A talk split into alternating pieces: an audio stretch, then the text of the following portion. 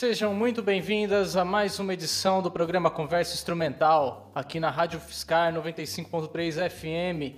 Meu nome é João Casimiro, eu sou baterista, pesquisador em música e professor na Universidade Federal de Goiás. E nesse segundo semestre aqui de 2020, a gente fez um resgate do programa Conversa Instrumental, das suas origens, né? Depois de algum tempo apresentando só repertórios de música instrumental brasileira, só playlists, a gente volta a apresentar algumas entrevistas com artistas, produtores, pesquisadores da música instrumental brasileira. E no programa de hoje a gente vai ouvir mais uma entrevista realizada pelo colaborador Clesley Brandão, que é trompetista e pesquisador de música popular na Unicamp, ele faz o doutorado dele lá. E para o programa de hoje ele entrevistou o Daniel Ribeiro, mais conhecido como Pezin, que é contrabaixista e lançou recentemente seu álbum intitulado De Prima. A gente está ouvindo aqui no fundo a primeira faixa do álbum, que se chama Perseguindo os Cinco. Essa entrevista foi gravada em agosto de 2020.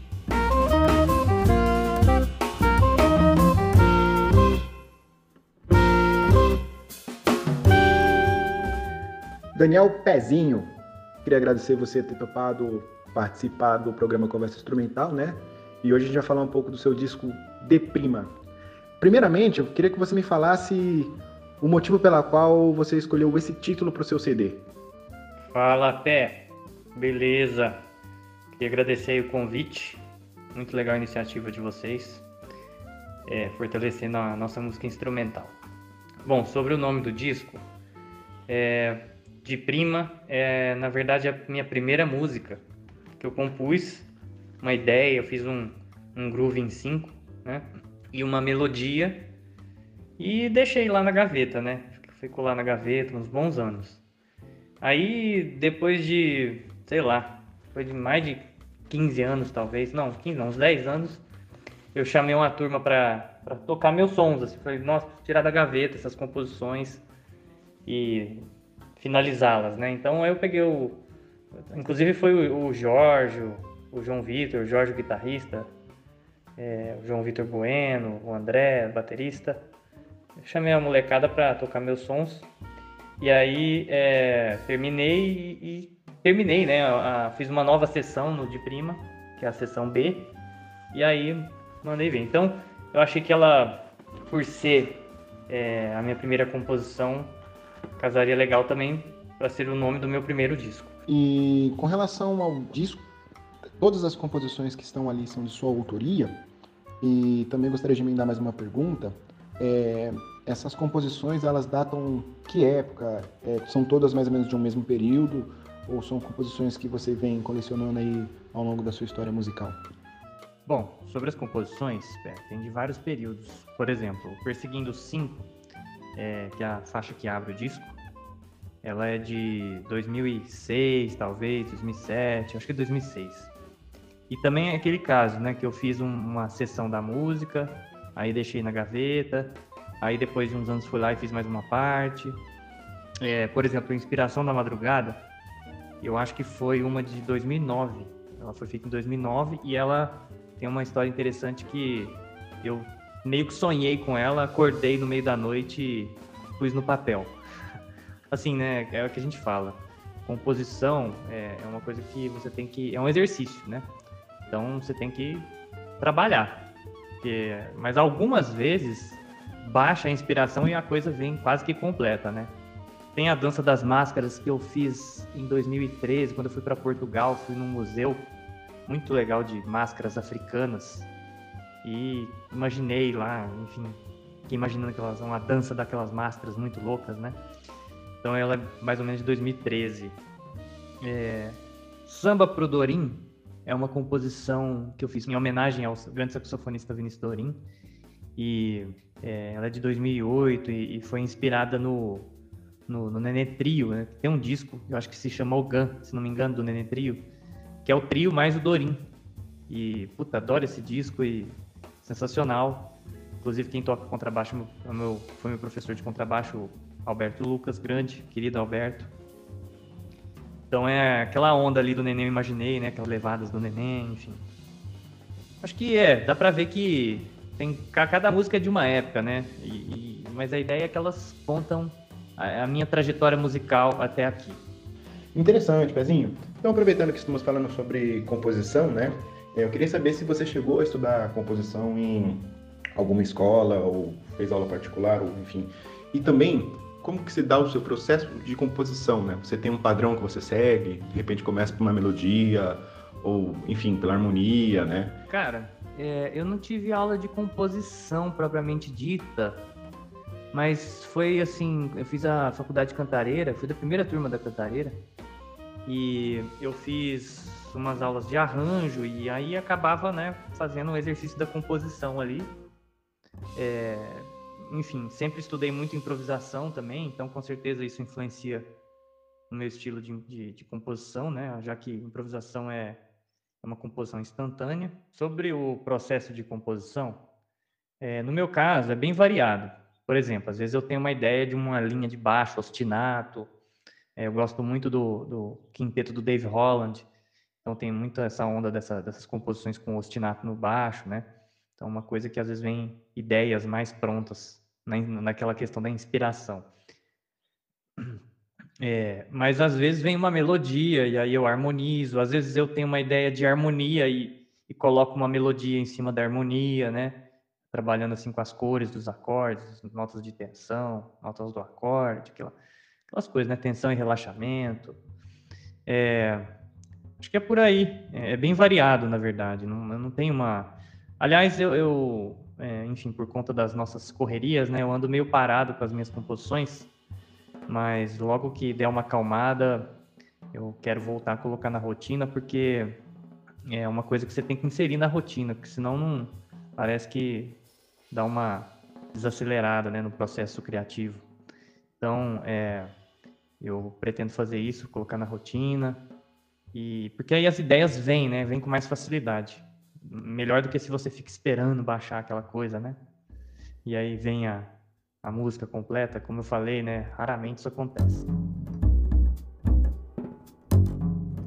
Você está sintonizada na rádio UFSCar 95.3 FM e a gente está ouvindo a entrevista realizada pelo trompetista Clesley Brandão com o contrabaixista Daniel Ribeiro Pezin, falando um pouco sobre sua carreira e sobre seu último álbum lançado que se chama De Prima. Esse é o programa Conversa Instrumental.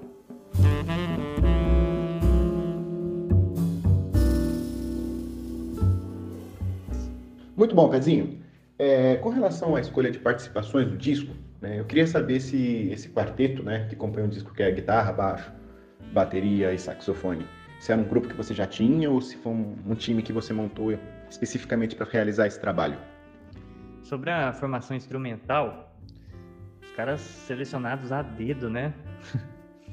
é, pô, Vitão, Vitor Alcântara, Cuca Teixeira, Djalma Lima, músicos que eu admiro demais.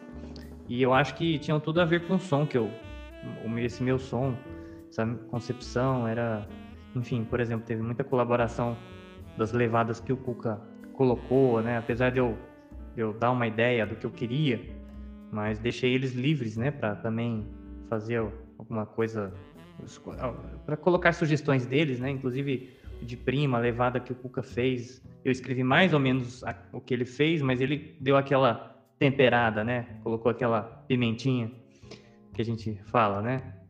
Então, é, são caras que eu admiro muito, tanto quanto, como pessoas, quanto músicos sensacionais, fantásticos. Bom, e esse time foi montado para o disco, né? É, apesar de que eu já vinha tocando com eles é, outras coisas, outros repertórios, né? É, antes de gravar o disco, mas a ideia foi chamá-los para o disco, né? E aliás, é, estamos aí na situação de pandemia. Eu tava, já tinha marcado algumas datas para poder, enfim, fazer os shows do, desse, desse repertório, repertório é, de, do, do, meu disco, enfim, a minha música, né? Tava super empolgado e veio a pandemia para Mas logo, logo a gente vai retomar e vamos poder retomar os shows. Muito bom. Então, tendo em vista que é um grupo montado para esse disco, né, em especial, eu queria saber como que foram os processos de ensaios, né? Teve bastante ensaio. Você falou que os músicos eles tinham liberdade para atuarem, né, na, na, execução, né, na interpretação das composições. Então, também gostaria de saber se a maioria dos arranjos você confeccionou ou se eram também propostos ali durante o ensaio? Como que foi esse processo? Bom, Pé, como vivemos nesse mundo capitalista corrido, tem que pagar incêndio aqui e ali, né? Muito trabalho, aula, enfim. É... Na verdade, foram só dois ensaios e dois dias de, gra de gravação. Né? É pouco, mas, enfim, aquela coisa, né? É, com certeza, a gente sempre acha que precisaria de mais um ensaio, mas também teve uma questão da espontaneidade, que foi bem legal. Então, assim, como eu sabia que seriam poucos ensaios e poucas sessões de gravação, eu tentei deixar o mais organizado e definido possível, né? Apesar de, da colaboração deles em várias questões, mas é, tudo já meio amarradinho, né? Tava tudo já meio definido, uma ou outra eu é, deixei um pouco mais aberta e, enfim, mas nessa questão dos arranjos é, já estava bem estruturado pra justamente para otimizar, porque aquela coisa, se eu chegasse com as coisas por fazer, né, devido ao tempo, não seria possível a gravação. Né? Muito bom. Então, com apenas dois ensaios, vocês conseguiram gravar esse belo disco. Parabéns. É, com relação às gravações, né, você disse que foram dois dias de gravação e tal, e eu queria saber como foi o processo. Vocês gravaram todos numa mesma sala? Foi gravados em salas separadas? Chegou a contar com algum recurso de overdub? Bom, sobre a gravação em si, foi gravado no estúdio do Adonias Júnior, estúdio Arces, maravilhoso. É, o Adonias é um cara muito bom, deixa a gente muito confortável para poder tocar. E a proposta desse som é, é ao vivo, então é, foi ao vivo, né? Nós quatro tocando, não foi na, na, na mesma sala. Na verdade, é, ele tem uma grande sala aqui é, ficaram o Djalma e o Vitor. E aí e, o Cuca ficou num, num, num cômodozinho ali de, que fica a bateria e eu fiquei num outro que fica o baixo, né? Tudo bem isolado tal para poder mixar, né? Mas o disco foi ao vivo.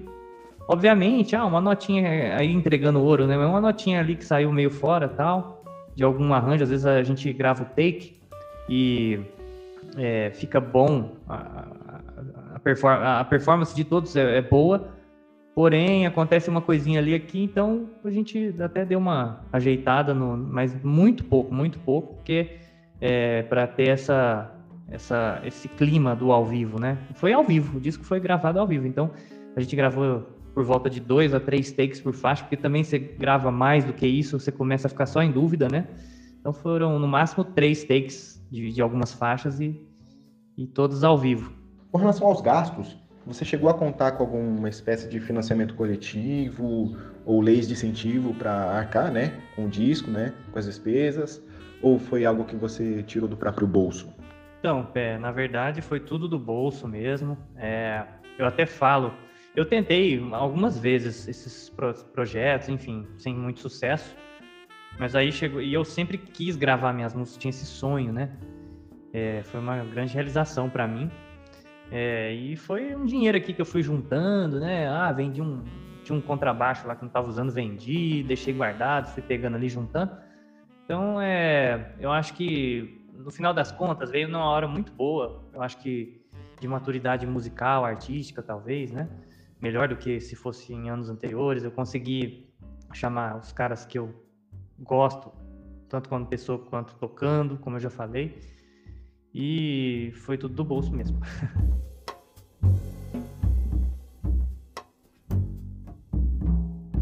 Você está sintonizado na rádio UFSCar 95.3 FM esse é o programa Conversa Instrumental. Meu nome é João Casimiro e a gente está ouvindo a entrevista realizada pelo colaborador Clesley Brandão com o contrabaixista Daniel Ribeiro Pezin.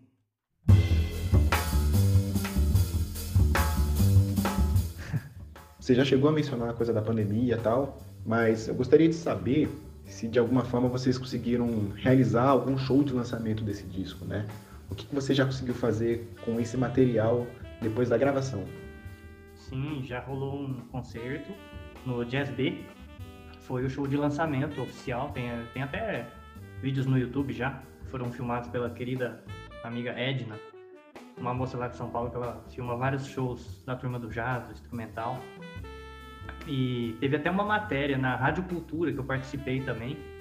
É, a moça viu que eu ia lançar e acabou fazendo uma entrevista comigo, então, é, enfim, tava começando a rolar umas coisas legais e eu tava fechando umas datas aí, vendo talvez no Sesc, mas aí, como eu falei, é, acabou começando aí a pandemia e aí nesse sentido é, ficou tudo meio parado, né? Mas a ideia é, enfim, a hora que, que a gente puder fazer shows mais tranquilamente, a ideia é fechar o máximo de datas possível, né? Porque assim é um repertório que é gostoso de tocar, né? Então e a gente sente falta de tocar. Né?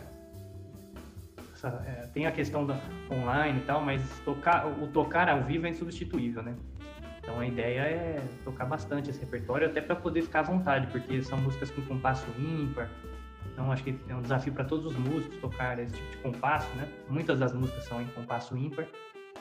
Então, tomara que a gente volte a tocar logo juntos, né? Isso é uma coisa que está fazendo muita falta, acredito, para todos os músicos.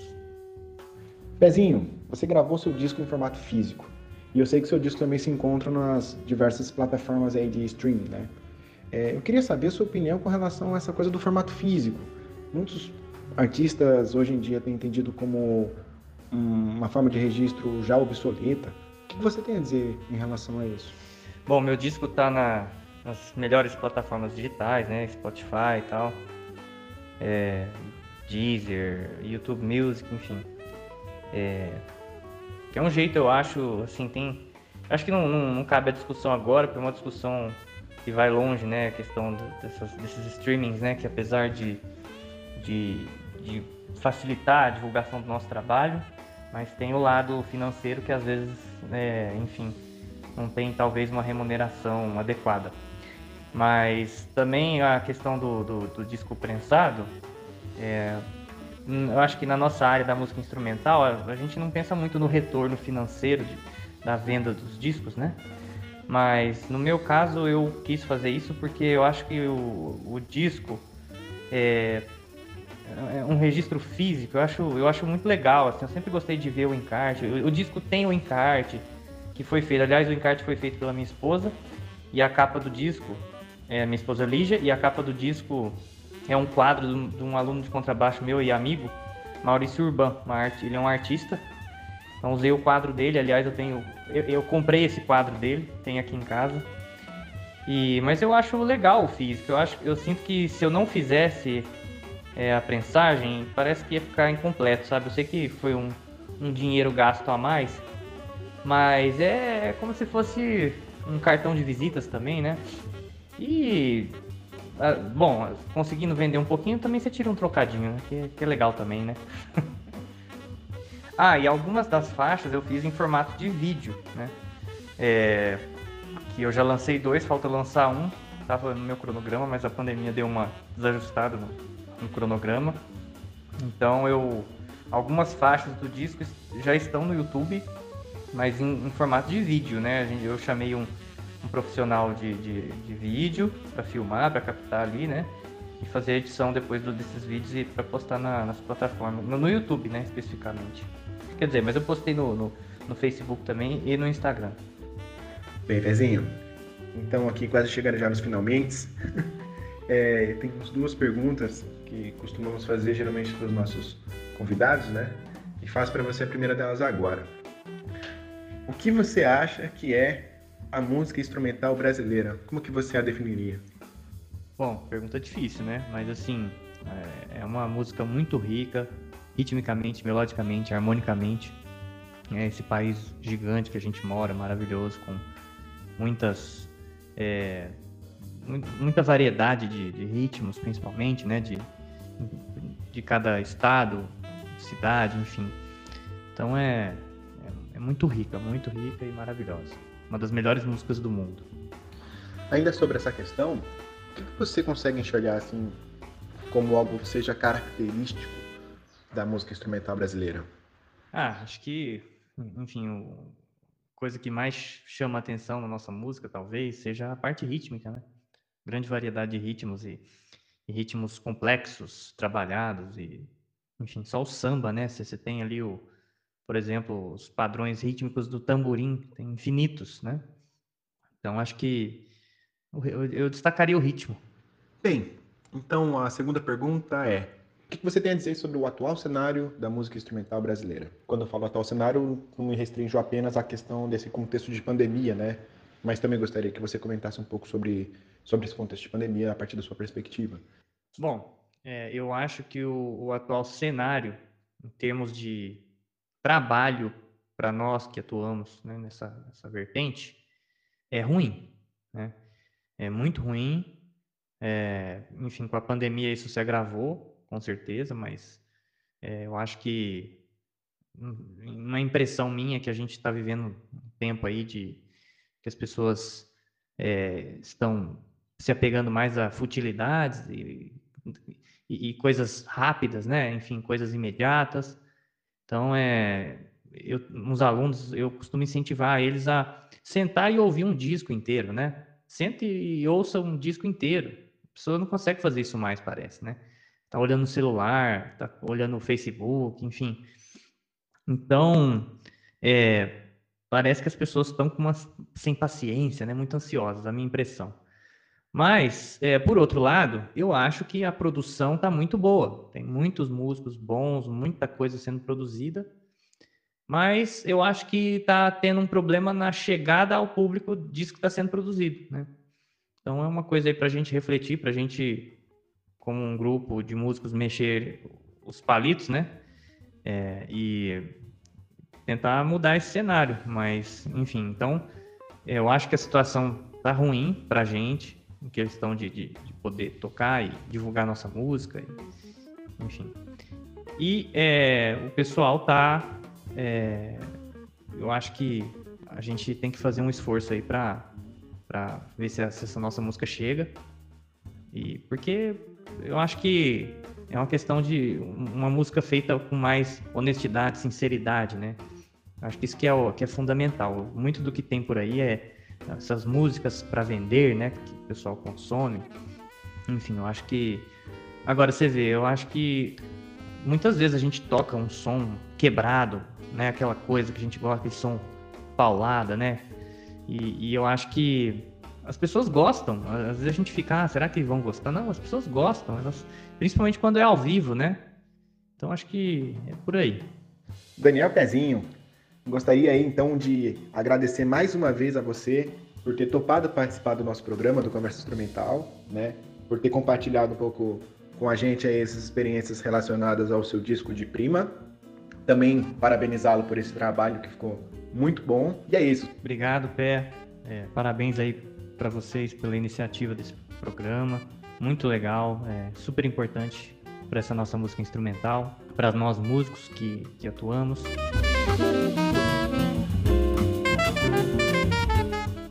Você está sintonizada na Rádio Fiscar 95.3 FM. Você acabou de ouvir mais um episódio do programa Conversa Instrumental, que dessa vez recebeu o artista Daniel Ribeiro, mais conhecido como Pezinho. Daniel é contrabaixista e lançou recentemente o seu primeiro álbum autoral intitulado De Prima. A entrevista foi realizada pelo nosso parceiro Clesley Brandão, que é trompetista e pesquisador de música popular na Unicamp. A gente está ouvindo aqui para encerrar nosso programa de hoje a música Dança das Máscaras, presente também no álbum do Daniel. Nosso programa vai ao ar toda quinta-feira, às 9 horas da noite, aqui na Rádio UFSCar. Mas também está sendo disponibilizado nas plataformas de streaming que aceitam o formato podcast, como Spotify, iTunes, entre outras no site da Rádio Fiscar, no meu site pessoal, joãocasimiro.net barra conversa instrumental e nas plataformas de streaming, você pode ouvir esse e os programas anteriores do Conversa Instrumental. O trabalho de divulgação e distribuição do programa é feito pelo colaborador Gustavo Lopes.